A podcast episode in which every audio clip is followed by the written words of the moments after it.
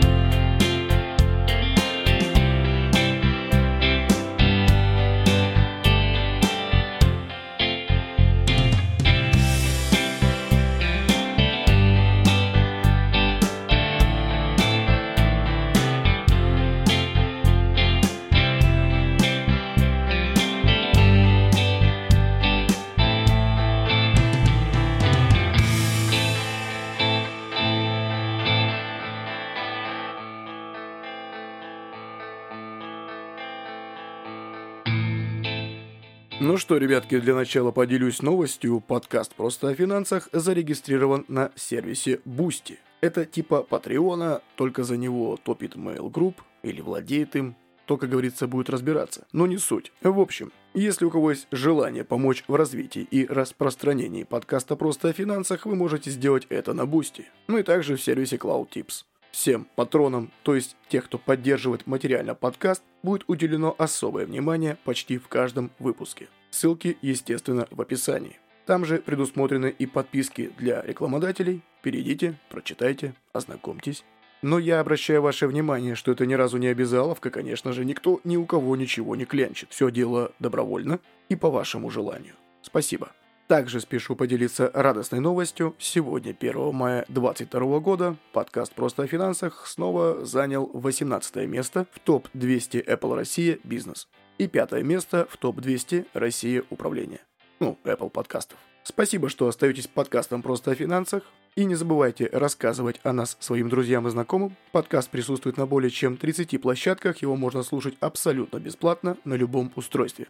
Не, ну конечно, есть там некоторые площадки, которые берут подписки за доступ вообще ко всему. Мы к этому отношения не имеем. От слова совсем. А так это Apple TV, Android TV, iOS девайсы, Android девайсы, MacBook, ПК и различные телевизионные приставки, которые поддерживают магазин приложений. Подкаст есть на всех абсолютно популярных платформах, в том числе Apple, Google, Яндекс.Музыка, Сберзвук, Litres, MyBook, Amazon Music и десятки других площадок. Ну что, продолжаем.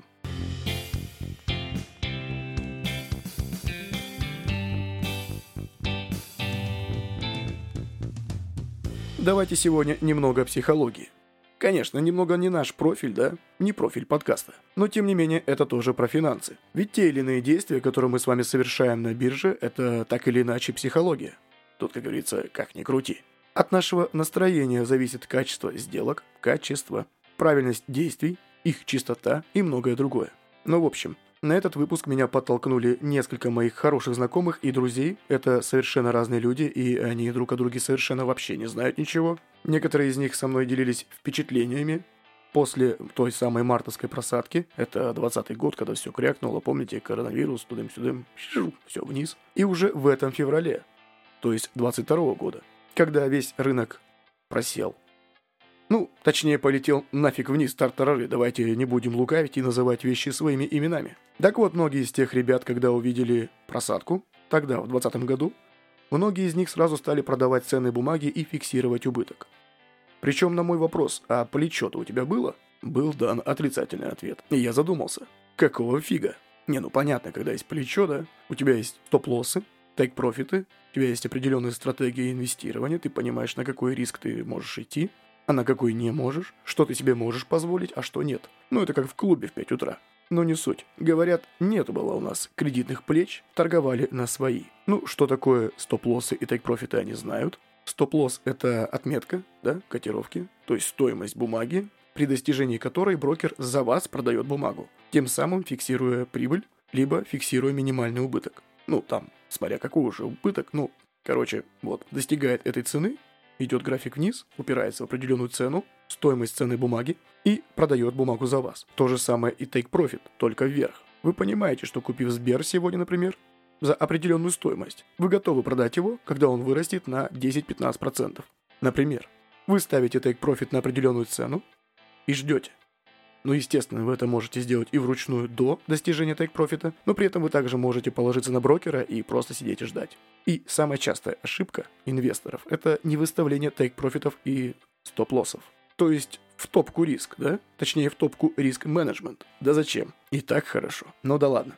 Короче, я их тогда в 2020 году назвал балбесами, и они уже в 22 все сделали с точностью, да наоборот. Прям абсолютно. И сейчас почти все из них сидят с просадки. Если там они сливали бумаги, фиксировали убыток 10-15%, да, просадки вниз, то сейчас они сидят там 50-60% убытков и думают. Не, ну те, кто были с плечами, просто нафиг вылетели с рынка, как говорится, и сейчас вне его сидят и думают, что делать дальше. Ну а те, кто торговал на свои и не успел, да, и не было стоп-лоссов, сидят и думают, что делать. Тут на самом деле и облигации тоже не особо спасли портфель, ну именно в 2022 году, конечно же. Некоторых спасла компания Фосагра, ряд других бумаг, которые выросли к концу марта 2022 года, но часть этих людей так и не воспользовалась этой возможностью как и той возможностью после 10 февраля неплохо увеличить свой капитал на росте доллара и падении рубля. Ну как бы парадоксально это не звучало. Итак, давайте сразу обговорим. Данная информация не является индивидуальной инвестиционной рекомендацией, и финансовые инструменты либо операции, упомянутые в этом подкасте, могут не соответствовать вашему инвестиционному профилю и инвестиционным целям, то есть ожиданиям. Определение соответствия финансового инструмента либо операции вашим интересам, инвестиционным целям, инвестиционному горизонту и уровню допустимого риска является это вашей задачей. Подкаст просто о финансах не несет ответственности за возможные убытки в случае совершения операций либо инвестирования, финансовые инструменты, упомянутые в данной информации, и не рекомендует использовать указанную информацию в качестве единственного источника при принятии инвестиционного решения. Такую информацию вы частенько слышите почти везде. Либо читаете, либо слушаете, либо видите и слышите, да, если это ролик. Так что ж инвестиционный профиль-то такой? Что ж за инвестиционные цели? Давайте разберемся. Это все, естественно, имеет отношение к подкасту нашему сегодняшнему выпуску. Психология и инвестирование. Ну или как эти успешные успехи называют? Психология инвестора. А не, не так. Надо вот так. Психология инвестора. О, так лучше. Ну да ладно, это я так ерничаю. Не, ну на самом деле у меня уже есть заготовочки про успешные успехи, и я боюсь, что это даже будет слишком жестко. Ну, не в нашем стиле таком, да? Не скромненько нифига, короче. И там нужно думать. Но я обязательно посвящу прям серию выпусков вот этим еще раз инфо-цыганам, успешным успехам, тем гаврикам, которые продают за очень дорого курсы, которые нифига не приносят вообще ничего. Более того, все это есть в подкасте просто о финансах. Ну как все? Это как бы есть э, в прошлых выпусках и вот у меня в сценариях. Просто я не все записал. Ну да ладно. Это так, лирика. Давайте сегодня разберемся. Что ж это такое психология инвестирования? Почему эти ребята, о которых я сказал, совершили ошибки? И как можно было сделать так, чтобы их не совершать? Поехали!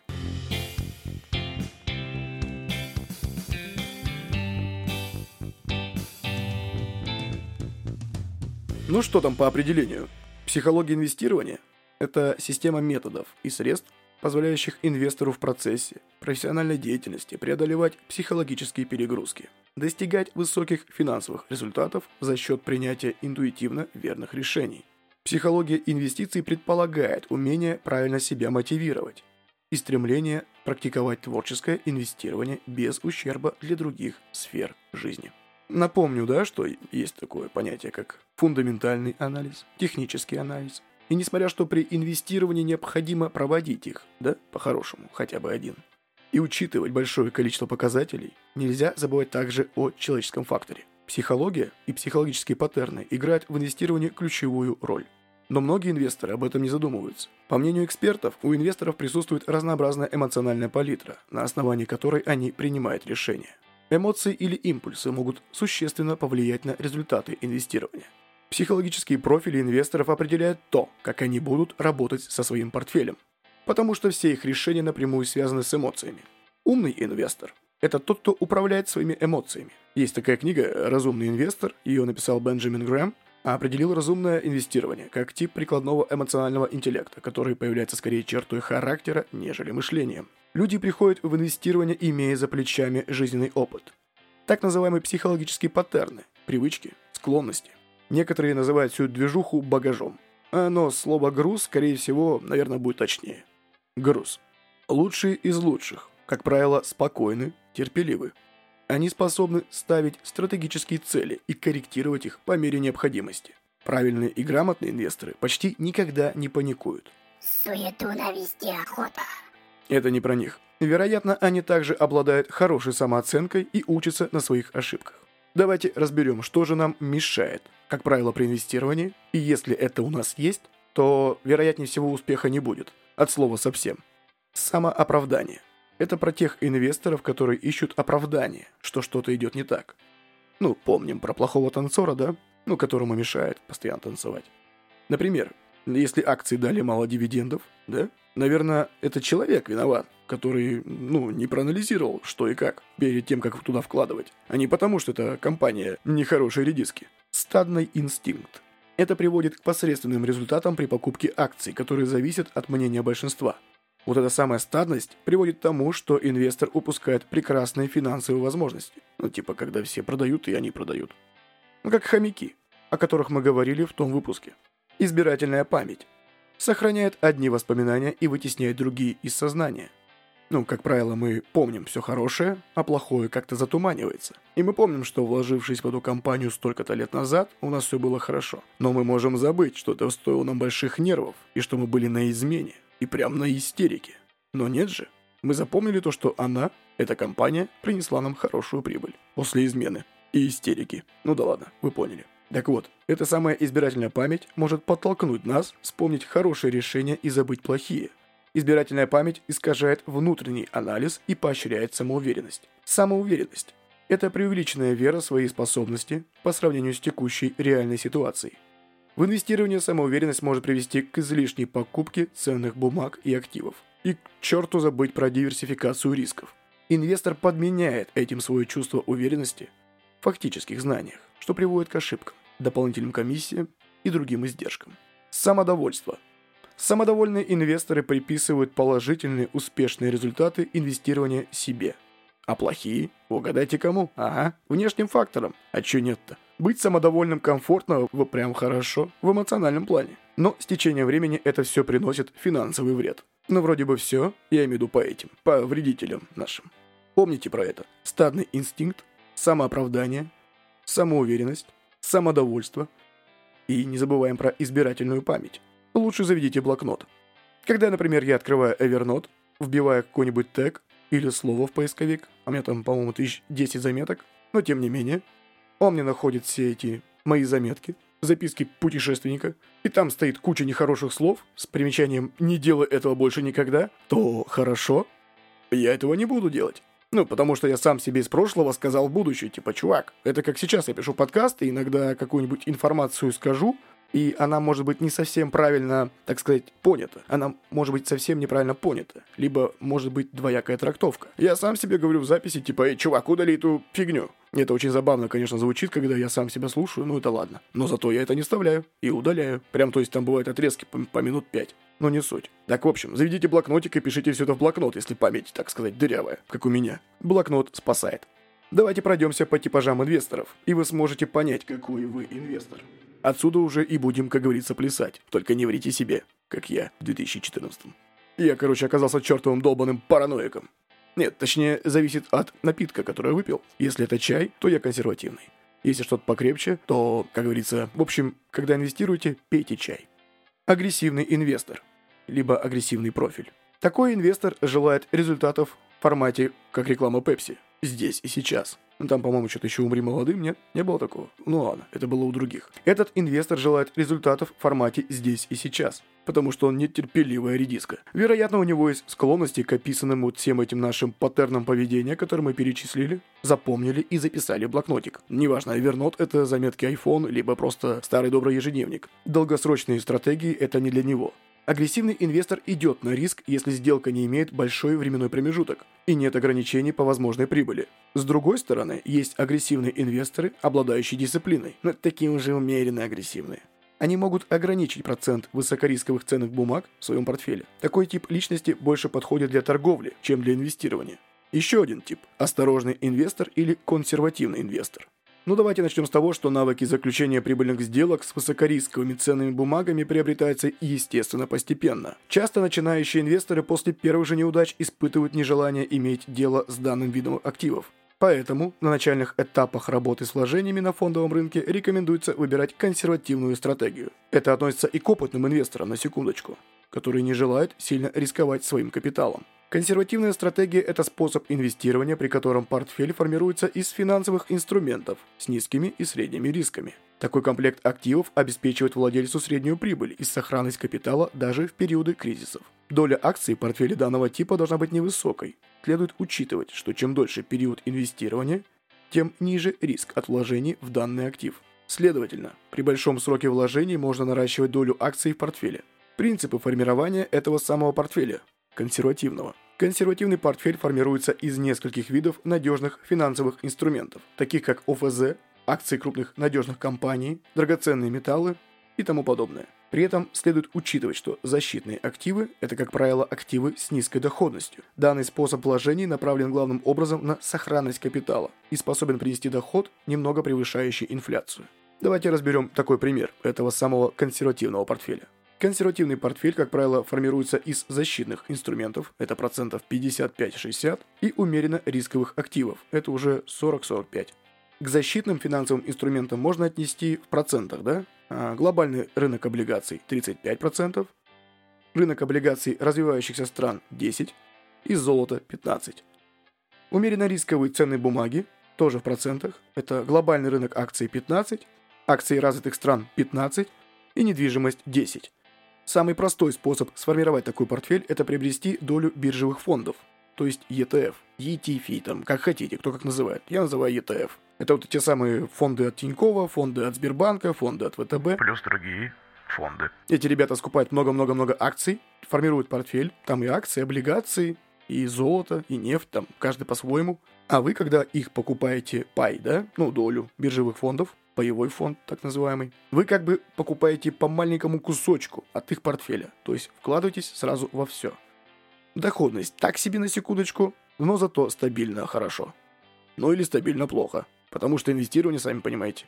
Например, все эти несколько лет фонды потихоньку росли. Но после февраля сейчас они там лежат, висят и, и все. Ну, поняли. Лежат акции, лежат и портфели. Лежат облигации, лежат и портфели. Да все, почти все лежит о чем мы говорим. В общем, самый простой способ – это ETF. Распределяем капитал между ними в указанном соотношении. Еще один тип инвестора – это гибкий инвестор. Это такой паренек, который не является ни агрессивным и не осторожен. Он такой прагматик, короче. Он не имеет предубеждений и легко адаптируется ко всем обстоятельствам. Это тот самый сын маминой подруги. Ну вы поняли. Он избегает самоуверенности и самодовольства, которые ведут к плохим результатам. Обычно сдерживать такие импульсы под силу прагматикам. Данный профиль – это своего рода гибридный тип инвестора, который балансирует между риском и прибылью. Но таких мало. Чуть позже поймете почему. Как часто вы видели сына маминой подруги? Или того самого Сашка или Юрка, который не делает все то плохое, что делаете вы? Ну или там какая-нибудь Вера и Надежда. Еще один тип инвестора – беспокойный инвестор. Когда суету навести охота. Данный тип инвестора может быть и агрессивным, и прагматичным, и осторожным, но он всегда будет тревожиться, то есть на панике быть. Суетолог такой. Суетолог, Однако беспокойство зачастую может привести его к плохим инвестиционным решениям. Либо он купит очень много дофига ценных бумаг, либо будет, наоборот, мало покупать, неправильно что-то диверсифицировать, в общем, параноить и делать все неправильно. Нервный инвестор никогда не сможет торговать хорошо на рынке, пока не научится себя контролировать и контролировать свое беспокойство. Именно это беспокойство вызывает деструктивное поведение. Инвестирование на рынке может быть достаточно стрессовым процессом даже для уверенных в себе вообще капец людей. Ну, прям тех, знаете, которые вот как это, как паровоз. Тут бомбы, снаряды, а он идет такой, говорит, мне сказали купить булку хлеба и пачку масла. И по барабану. Так вот, а тем, у кого хроническое беспокойство, ну, прям есть же такое, ну, как это, понятие, да, хроническое беспокойство, когда человек там постоянно испытывает какие-то стрессы. Хотя вроде бы даже в округе ничего не происходит. Но это его смущает. В общем, тем, у кого есть это хроническое беспокойство, нужно 200 раз подумать перед тем, как торговать на бирже. Либо передать в доверительное управление знающим людям, чтобы спокойнее жить. Также есть быстрый инвестор. Ну, тот, который до трех минут, короче. Это когда помимо суеты, еще шухеру навести охота. Вот, вот, вот мы и приехали, а кто-то скажет опять понаехали. Вот, вот. Это не одно и то же. Этот инвестор не тратит много времени на принятие решения и анализ. Он любит быстрые сделки и быструю торговлю. Вот прямо у Вася здесь и сейчас. Он ищет краткосрочную выгоду, которая, по его мнению, возможна при правильной системе или знании рынка и инвестиций. Такой инвестор, если он грамотный, он обычно сообразителен и хорошо обучаем.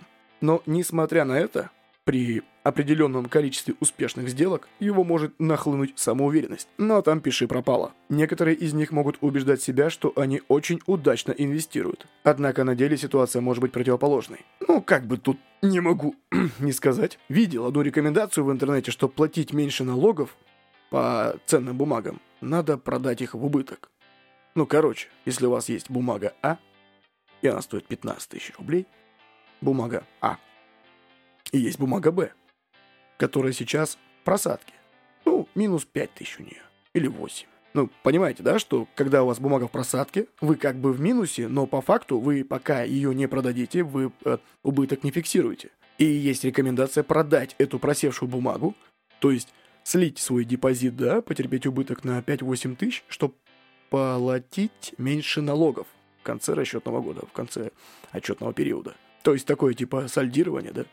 Дебет-кредит, плюс-минус, там плюс 15, а здесь минус 8, итого плюс 7. Без комментариев. В широком смысле инвестирование не представляет собой фундаментальную науку. Скорее, это симбиоз науки и искусства. Для успешных инвестиций необходимо учесть множество факторов.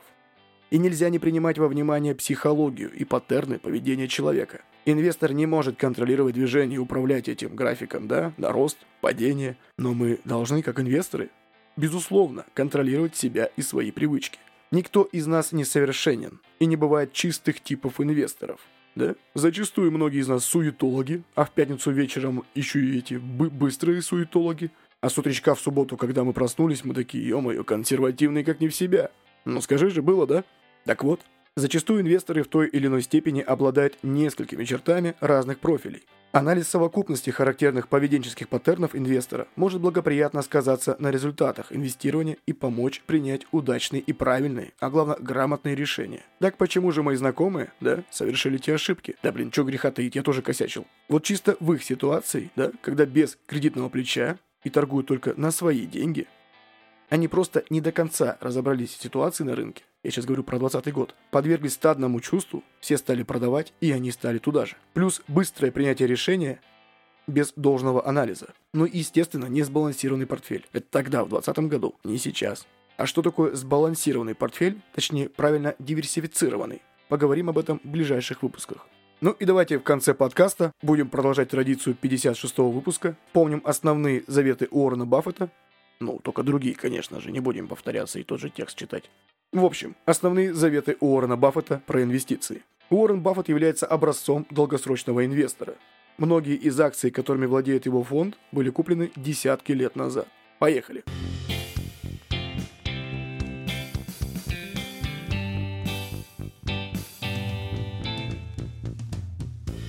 Когда мы покупаем доли в отличных компаниях с превосходным менеджментом, наш любимый срок инвестирования навсегда – если вы не способны владеть этими акциями 10 лет, даже не думайте о том, чтобы купить их на 10 минут.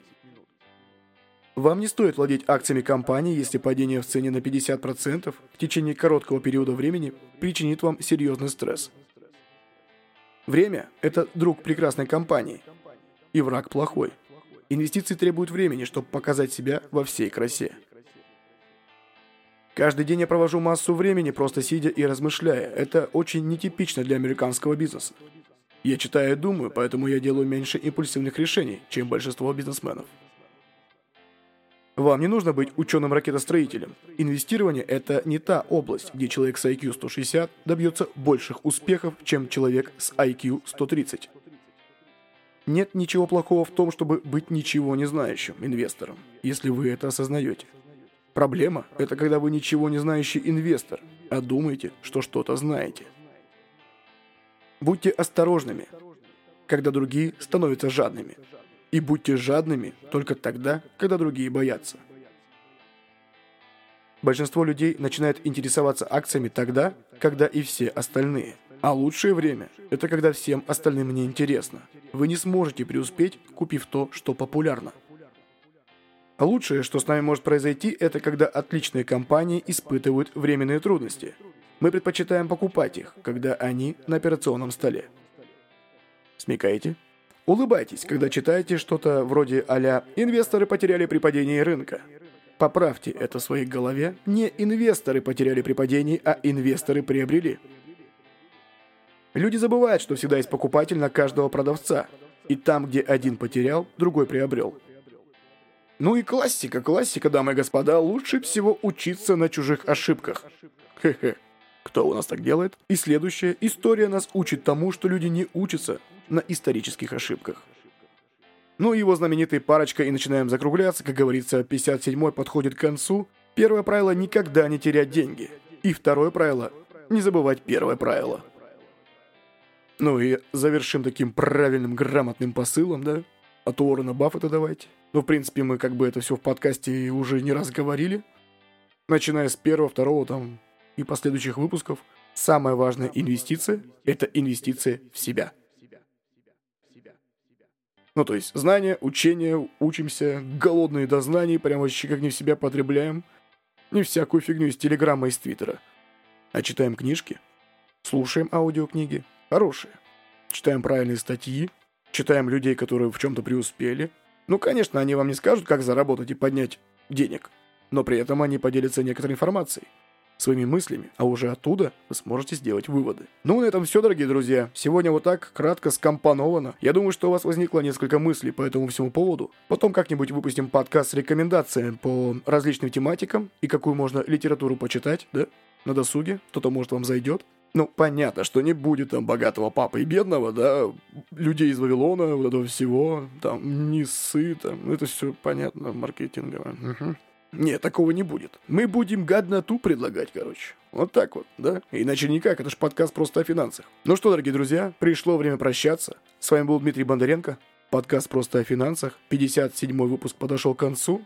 На этом все. Не забывайте рекомендовать друзьям и знакомым про нас, рассказывать, делиться в социальных сетях. Чем больше нас, слушателей подкаста, тем будет чаще выходить подкаст, еще более качественный контент, и лучше, и дальше, и больше. И не забываем про поддержку на Boosty. Ссылка на поддержку Boosty в описании. Если вы хотите, конечно, поддержать подкаст, там, как говорится, на любой кошелек и на любой момент.